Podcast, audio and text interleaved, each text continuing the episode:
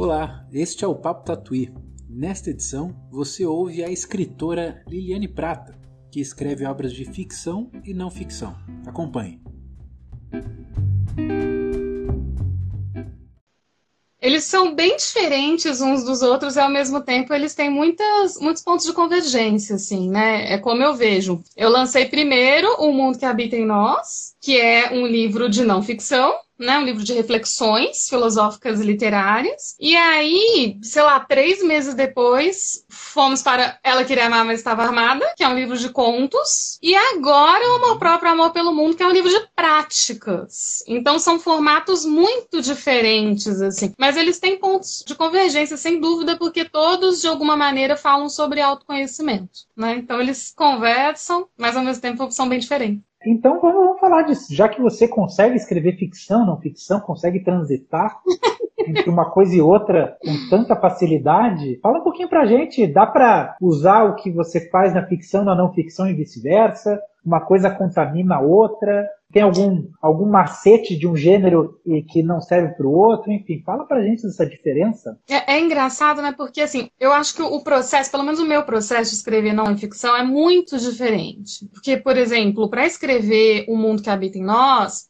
eu abria o computador e colocava vários livros do meu lado, porque toda hora eu ia atrás de uma citação, eu lembrava de alguma coisa que um filósofo tinha escrito, lembrava mais ou menos, sabe? Já para escrever ficção, para escrever o Ela Queria Amar, mas estava armada, se tinha uma coisa que eu não fazia era abrir outro livro, entendeu? Era um processo de mergulho em mim. É, é claro que no, no mundo que habita em nós também, mas no mundo que habita em nós eu mergulhava e saía, mergulhava e saía, sabe? Como se fosse assim, o, mundo que habita em nós, por ser um livro de não ficção, na hora que eu estava escrevendo, ele já era um diálogo. O Ela Queria Amar, mas estava armada, depois da publicação que vira um diálogo, entende? Essa é a minha sensação. Que naquele momento eu estou muito livre, assim, que eu estou escrevendo. Depois que ele é publicado, que eu, eu ele, ele realmente vai, vai ser um diálogo. O mundo que habita em nós é um diálogo o tempo inteiro. O tempo inteiro eu via um leitor ali. E eu estava explicando as coisas como eram para mim, sabe?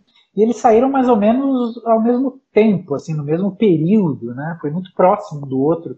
Eu escrevi os dois juntos, na verdade. Ah, uau! E você mudava essa chave com facilidade? Então, eu escrevo vários livros ao mesmo tempo, né, João? Agora eu tô escrevendo um livro de contos e um, um romance. E vou sentar agora para revisar o meu romance que já tá escrito faz dois anos. E só agora eu vou revisar. Então eu gosto, assim como eu gosto de ler vários livros ao mesmo tempo, eu gosto de escrever vários livros ao mesmo tempo. O que eu não gosto é ficar muitas horas do meu dia escrevendo escrevendo o mesmo livro, porque chega uma hora para mim que satura. Eu sento para escrever o meu romance, por exemplo, eu tô na primeira revisão. Aí, se eu fico três horas nele, eu já fico muito cansada. Mas aí eu fecho, tomo um chá, abro o computador para outro livro, é como se eu tivesse acordado de novo, entendeu? Mas como um livro é muito diferente do outro, então isso já me deixa muito aberta, assim, renovada, sabe? Realmente como se eu estivesse escrevendo pela primeira vez no meu dia. Se eu escrevo às quatro da tarde, mas é outro livro. E esse processo é muito bom para mim, assim. É muito gostoso, é um tesão, né? Ficar escrevendo, na verdade. É uma sorte que eu possa estar fazendo isso hoje. Quando a gente se conheceu, eu tinha um trabalho fixo, você lembra, né? Que eu trabalhava como editora na Cláudia. E eu sempre escrevia, então acaba que ficava tudo muito cansativo. Porque eu chegava em casa, escrevia agora o meu dia isso. Então, é. Realmente eu não, não reclamo, não, sabe? Todos os meus livros têm uma parte que planejo antes e uma parte que realmente vai acontecendo. Uma parte que depende do gerúndio ali de ficar escrevendo para que aconteça. E algo vai acontecendo em mim também à medida que eu escrevo. Não, eu nunca saio de um livro igual entrei. É um processo muito vivo, né? Só que, mesmo fazendo esse, esse, essa observação, o mundo que habita em nós me deu muito mais trabalho, digamos assim, para estruturar. Me deu um trabalhão, na verdade. Eu chegou uma hora que eu tava quase desistindo. Tava assim, meu Deus, eu não consigo estruturar isso, porque eu queria falar de muita coisa, o tema dele é bem ambicioso. Eu queria falar de muita coisa, mas eu queria falar de maneira enxuta. Eu não queria que fosse um livro só de devaneios, mas ao mesmo tempo não é um ensaio acadêmico. Então eu sabia o que, que eu queria, mas eu não sabia se eu seria capaz, porque estava muito difícil. E ele é esse livro híbrido. Alguns, muitas pessoas falam que ele é um livro de psicologia, outras pessoas me perguntam: "Nossa, mas você é psicóloga?" Outras pessoas perguntam: "Mas é um livro de autoajuda? Mas é um livro de filosofia? Mas é um livro de literatura?" Então ele é meio híbrido assim, né? Mas ele saiu exatamente como eu tinha em mente, exatamente assim, até me surpreendeu. Às vezes eu olho para ele e falo: "Nossa, eu consegui escrever". Porque eu escrevo mais ficção. Ele é meu primeiro livro de não ficção, né? Então, e de novo, o tema é muito ambicioso. Eu joguei fora várias coisas quando eu fui escrevendo, várias coisas. Eu trabalhava nesse livro com cinco arquivos abertos, assim. Um arquivo eu tinha falado sobre o eu, o outro arquivo eu tinha falado sobre o outro, o outro arquivo eu tinha falado sobre, sabe, assim? E na hora de escrever eu ficava juntando o texto que eu tinha escrito separados, assim. Uau, cinco arquivos ao Sim. mesmo tempo. É, para mim. É um recorde. Bom, e aí a gente já está chegando no tópico da conversa. Você colocou que a falta de concentração para ler também pode ser a falta de concentração para escrever, né? No final das contas, a falta de concentração é. como todo, né? Como é que você está lidando com essa falta de concentração? Você está sofrendo dessa falta de concentração? Uhum. E se caso positivo, caso negativo, nos conte como lidar com essa, com essa questão que assim já era pré-pandemia, mas agora eu acho que não. Ah, não, agora tá... mais complicado, né? É igual o futuro sempre foi incerto, mas agora a incerteza tá sambando na nossa cara, né? Sambando. Então, algo que me ajuda muito é não ficar lutando contra os meus estados emocionais. Uma coisa que eu sempre comento também na, nas minhas aulas é assim: tem muita gente que fala, ah, eu tô tão triste, ah, eu queria tanto estar me sentindo bem, eu tô tão triste para escrever, então não tô conseguindo. Escreva triste. A tristeza ela pode ser muito boa para escrever. É, às vezes você fala, ah, eu tô tão ansioso, nossa, tô tão nervoso, escreva nervoso. Ah, eu tô tão preocupado com o país, esteja preocupado, né?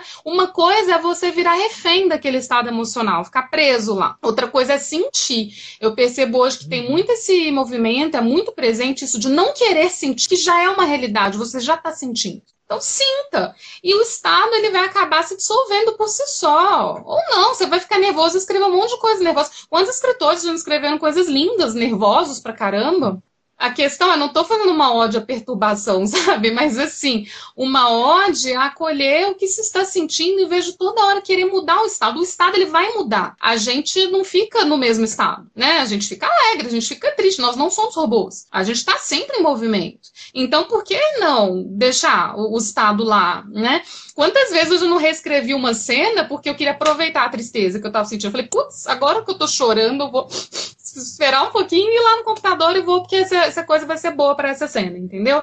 É, te ajuda a ter compaixão também nessas horas, porque você lembra da dor do outro, né? Quando você tá triste, quando você tá. Você fica, puxa vida, todas as pessoas estão me sentindo mais tristes ainda do que eu. Então, tudo isso pode ser usado na escrita. Eu acho que escrever não é sobre fugir do seu estado, sabe? Acho que tem duas coisas, como se a tristeza tivesse um duplo, assim. Tem a parte que você sente o estado, e sustentar eu acho muito interessante. E aí tem a parte que você fica triste porque tá triste, e você tá triste porque tá triste porque tá triste, sabe? Vai entrando num looping. E aí não precisa. Você pode ficar com a tristeza lavada, aquela primeira tristeza, primeira, primeiro ciúme. Você fica com o primeiro, não fica complicando. Porque você fica, ah, eu não devo me sentir assim, é errado me sentir. Eu medito, eu não deveria me sentir assim. Puxa, eu já passei minhas férias na Índia e eu não devo me sentir. A gente hoje é muito levado por esses imperativos, né? Eu acho que a gente fica muito nessa coisa de querer controlar os, os, as emoções, quando eu acho que é mais inteligente, mais sábio, não ser controlado pelas emoções. Aquela raiva, ela tá em você, mas você não é aquela raiva. Isso tem tudo a ver com meditação. Porque na meditação você vai se desidentificando. Eu penso, mas eu não sou meus pensamentos. Sinto ciúme, mas eu não sou isso. São as minhas pulsões, meus sentimentos, eles vão passando aqui. Sou humano, faz parte de ser humano, sou um robô.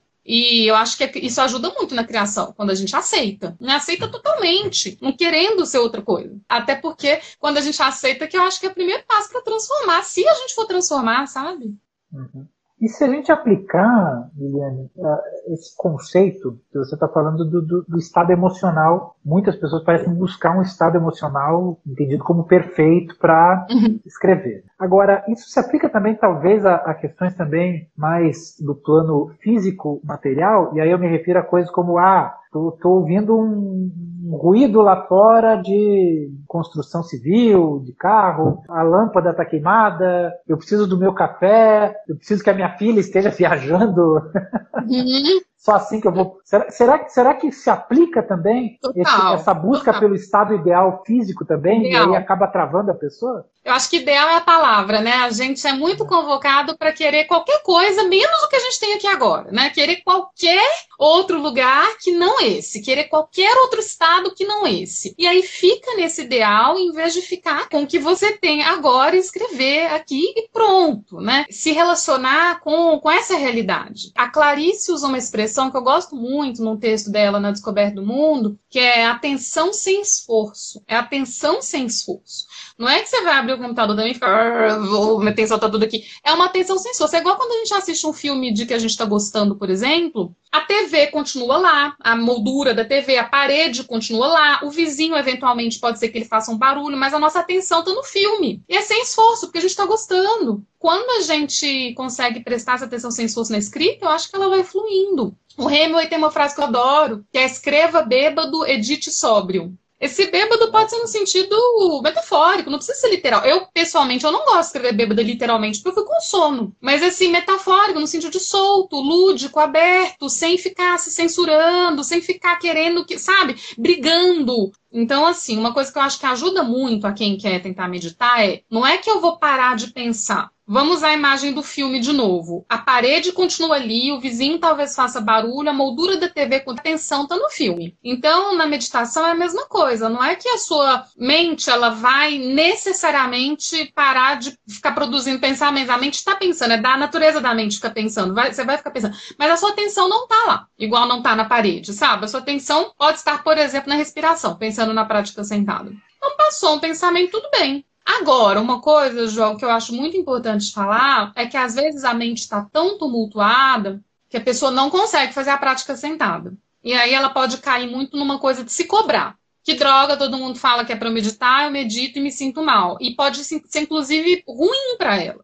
Eu não acho que a meditação sentada é a chave, a solução para tudo, entendeu? Porque eu estava até lendo um estudo para quem tem transtorno de ansiedade generalizada. É, a meditação sem um facilitador ali, ela pode até ser nociva, porque a pessoa pode ficar muito perturbada. E foi pensando nisso, inclusive, que eu escrevi essa pelo mundo, porque eu amo próprio amor pelo mundo, ele é muito baby steps, entendeu? A pessoa pode não conseguir neste momento fazer uma prática de 20 minutos, mas ela consegue prestar atenção a uma música. Ela consegue, no meio do dia, prestar atenção à respiração sem parar de fazer outras coisas. Então, vai no seu ritmo. É, tem muitas outras coisas para fazer para ir aumentando aos poucos esse espaço de quietude. Por exemplo, uma coisa que eu recomendo que está no amor próprio é, fica prestando atenção é, no seu corpo. Então, sente a sua perna, sente você tomando água, sente fazendo xixi, sente fazendo cocô. Faça um, um, um dia assim dedicado à percepção do corpo, porque isso traz mais para o presente. E pode ser mais fácil para quem está ansioso, porque não é uma coisa que vai mudar a, a, as coisas que ela vai fazer no, no dia, né? É só prestar atenção no corpo. Tudo isso vai abrindo caminho para a prática da meditação, sabe? Tem uma frase do Osho que eu gosto muito, que ele fala que a meditação ela é igual a análise, é igual a terapia. Ela é um espinho que você usa para tirar um espinho que está em você, e aí você joga os dois espinhos fora. Você não precisa meditar para sempre. Né? Quando eu tô calma, calma no sentido, não no sentido de não sentir emoções, não é isso, mas quando tá tudo bem, eu não sinto necessidade de fazer a prática sentada. Porque eu já tenho meditativa ao longo do meu dia. Eu olho para trás e falo, nossa, tem uns 15 minutos que eu não penso. Que, tipo, meus pensamentos até passaram, mas eu não tava lá. Eu tava totalmente presente. Então, assim, o que eu quero dizer com isso tudo é vá no seu ritmo, onde você tá agora. Não fica com o ideal. Ah, eu comecei a meditar, então eu preciso ficar falando baixo, sorrindo, né? Eu sou a pessoa do amor amorzinho. Tira um pouco do ideal, traz para cá. A gente está sempre fazendo coisas. Na meditação é como se você parasse de fazer e ficasse sentindo a vida, sentindo o seu estado de ser. Mesmo que você esteja fazendo lavando louça, a, o, seu, o, seu, corpo está lavando louça, mas você está ali totalmente uno. Você não está identificado com a ação. Você está sentindo o ser. Acho que a gente pode definir desse jeito. Está sentindo o ser. E isso é muito relaxante, porque a gente passa o dia se identificando com as nossas ações, com os nossos pensamentos. Ah, o que, que eu sou? Eu sou isso, eu sou aquilo, minha profissão é tal, eu sou mãe, eu sou pró, eu sou contra, eu sou. Você vai se identificando com é, o que a Clarice chama de montagem humana. Né? Você nasce um bebê e você vai montando né, várias identidades, e aí você vai colando você a essas identidades. Só que você não é essas identidades. Né? Essas identidades não são você. Elas são que você usa para estar tá no mundo, para estar tá no rolê. A gente tem uma personalidade, tem uma identidade aqui. No mundo que habita em nós, eu falo, tem vários eus, ou um eu. Mas a gente tem identidade. Na meditação, você vai se libertar dessa identidade. E apenas ser. E aí, depois, quando isso vai se alastrando para o seu dia, você percebe que quando você está conversando, ou quando você está assistindo um filme, você uhum. está presente, sem esforço. E quando você está presente, algo interessante acontece que está mais despido dessas identidades todas. É nesse sentido que eu falo que não tem divisão. Né? A Lili e o João. É como se os muros fossem é, caíssem, porque a gente está no estado de ser. O estado de ser não é meu, Lili, não é seu, João. É o estado de ser né? Você vai ficar menos apegado a essas identidades, dessa montagem humana e mais, que a gente vai construir. E mais, e mais conectado com a vida, né? É, bom, você parece ser uma pessoa que consegue ser muito criativa e produtiva, né? Todos Somos, né, João? Você também é super. Eu não. Já para mim publicar um livro é um parto tremendo. Você, eu publico um livro, você já deve ter uns 30, assim. É, você já publicou três aqui só na minha mão. Conta pra gente como é que você consegue se manter criativa uh, num mundo cheio de coisas pra gente se distrair e se preocupar. Então, eu não separo muita criatividade no meu dia. Tipo, lavar louça, regar planta, é, sei lá, conversar, tá tudo meio junto, sabe? O que eu separo é o momento de sentar para de fato escrever. Eu até separei aqui um, uma entrevista com o Roland Barthes, que eu gosto muito, pensando aqui na nossa conversa. É desse livro aqui que eu recomendo muito, gente, para quem gosta de pensar sobre escrita, se chama O Grão da Voz. São entrevistas com o Roland Barthes. E aí tem uma uma entrevista, a última ou penúltima, ele separa o tempo da escrita em dois. Ele fala que tem o tempo da balada e o tempo da escrita propriamente dita. É, a criação da, a artística né, é, se dividiria em, em dois, se complementaria, na verdade. O tempo da balada é esse caos, é esse fazer nada, é essa coisa de ficar relaxando. E aí as ideias vêm, né? Porque as ideias a gente sabe que elas gostam de, desse, dessa coisa anárquica, né? De, de não ter regra, de não ter. Imagina, você sentar agora e escrever cinco parágrafos. Isso não, não é legal para a criatividade. A criatividade é uma criança que tá lá brincando, é, né? E, e, e, feliz e alegre, né? A, a, gente sabe que as ideias, elas, às vezes, dos momentos mais inconvenientes, né? A gente está fazendo qualquer outra coisa e as ideias vêm, as ideias elas fazem, né? Tem esse, esse jeito, esse ethos aí é, lúdico, anárquico e tal. Já sentar para escrever um livro, não. Ainda mais você tem um prazo, né? Então são duas coisas diferentes. E aí o, o Roland Barthes fala nesse texto como que o escritor ele precisa estar nesses dois lados. Né? Uma vez, por exemplo, faz uns, uns meses que a Valen, minha filha, tocou aqui no escritório de casa. Aí eu falei, filha, não me interrompe agora, por favor, só se for urgente, porque a mamãe vai escrever. Aí ela falou, tá bom. Aí, uma hora e meia depois, ela apareceu e abriu a porta e eu tava deitada, tomando sol. E aí ela ficou, poxa, mas você não tá escrevendo? O que que é isso? Aí eu falei, mas filha, eu tô escrevendo. Porque isso faz parte. Eu tava sentada, parece que é a afetação de quem escreve.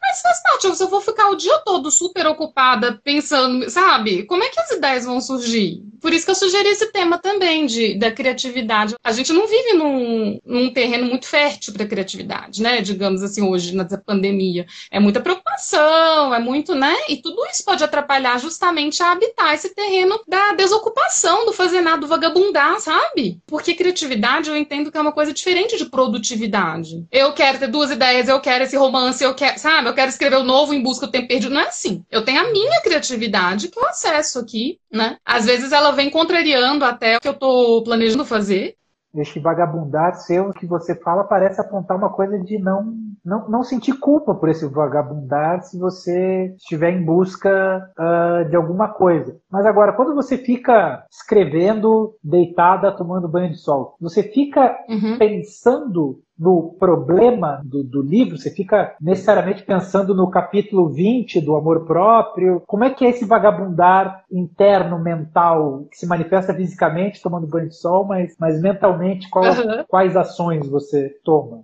Ó, é à toa mesmo. Eu sei que o problema tá lá. Por exemplo, quando eu tô escrevendo, vira e mexe, um problema acontece, né? No mundo capitalista, um monte de problema. Ah, tá, Lili, seu raciocínio chegou aqui, e aí? Eu sei que o problema tá lá. Mas quando eu tô vagabundando, eu estou vagabundando. É igual quando você tá transando, você tá transando, sabe? Você tá meditando, você tá meditando, entendeu? Você tá ali. Transar é ótimo para ter ideia, mas não é que eu vou transar pensando em ter ideia, né? Você faz as coisas sem, sem pensar. Então, tomando sol, tô só tomando sol. Ponto. Porque a ideia não é um cachorrinho, né? Que eu tô domesticando. Ela pode aparecer naquela hora, pode aparecer depois, pode não aparecer, pode mudar tudo. Pode aparecer uma ideia que me soe muito legal na hora e depois ela não parecer tão boa assim. Eu, é um processo, eu acho, mais selvagem, eu diria, entendeu? O que, eu, o que cabe para mim, por isso que eu acho que é tão parecido com a meditação, é um processo de entrega, não é controle, né? Eu vou sair daqui desse sol com uma ótima ideia, uma puta ideia, não é isso. Eu acho que hoje a gente é muito levado para esse lugar de ser chefe da gente. Eu quero, Lili, cinco páginas na minha mesa. Não é assim que eu crio, né? Se fosse assim, eu ia ser um processo bem sofrido.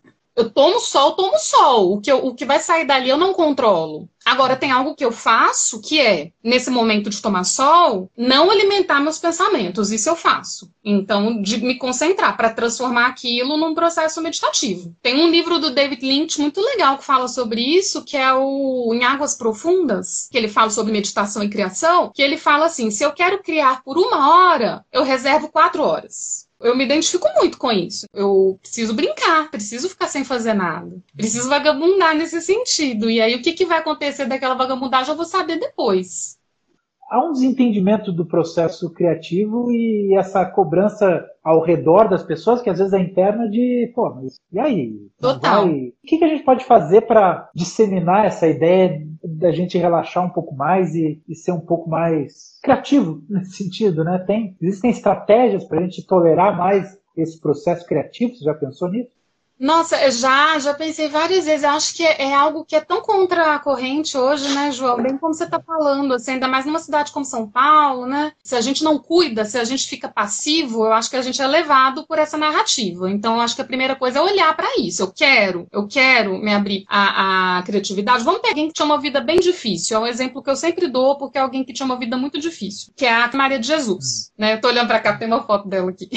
É, Carolina Maria de Jesus passava o dia preocupada com catar papel, porque se ela não catasse, não teria dinheiro para comprar comida para o jantar e alimentar né, a ela e aos filhos. Então, aquela vida muito pautada pela sobrevivência, muito difícil. Quando ela tinha um tempinho, primeira coisa que ela faz, ela fala muito isso no quarto de despejo. Ela parava, ficava quieta, ouvindo música, ficava pensando. É, é, ela, ela é uma escritora, ela é uma autora. O autor faz isso. Então, se alguém fala para mim assim, ah, Lili, eu queria tanto escrever mas eu não, não consigo arranjar tempo, aí a pergunta que eu faço é: você quer mesmo escrever? Você quer mesmo? Se você quer mesmo, então cuida de um tempo seu. Tem essa coisa de resguardar o tempo. O Daniel Penac, um autor francês, ele fala que o tempo para escrever, assim como o tempo para ler e assim como o tempo para amar, é sempre um tempo roubado. É sempre um tempo roubado. Então, roubemos tempo.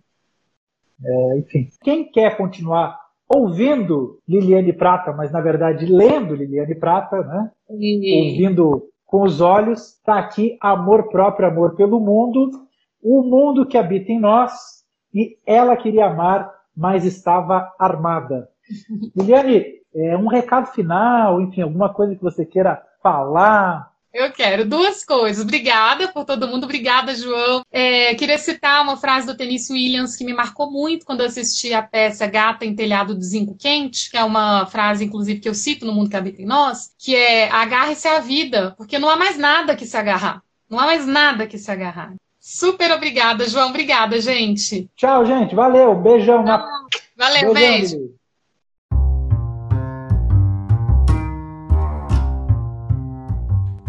Chegamos ao fim do Papo Tatuí. A gravação foi feita durante uma transmissão ao vivo no Instagram em julho de 2020. Fortaleça o trabalho de escritoras como a Liliane Prata. Conheça e apoie as publicações dela na Banca Tatuí. Também não deixe de assinar a nossa newsletter, o Boletim Tatuí. Eu sou João Varela, a edição é de Natália Esquiavon. Tchau, até a próxima!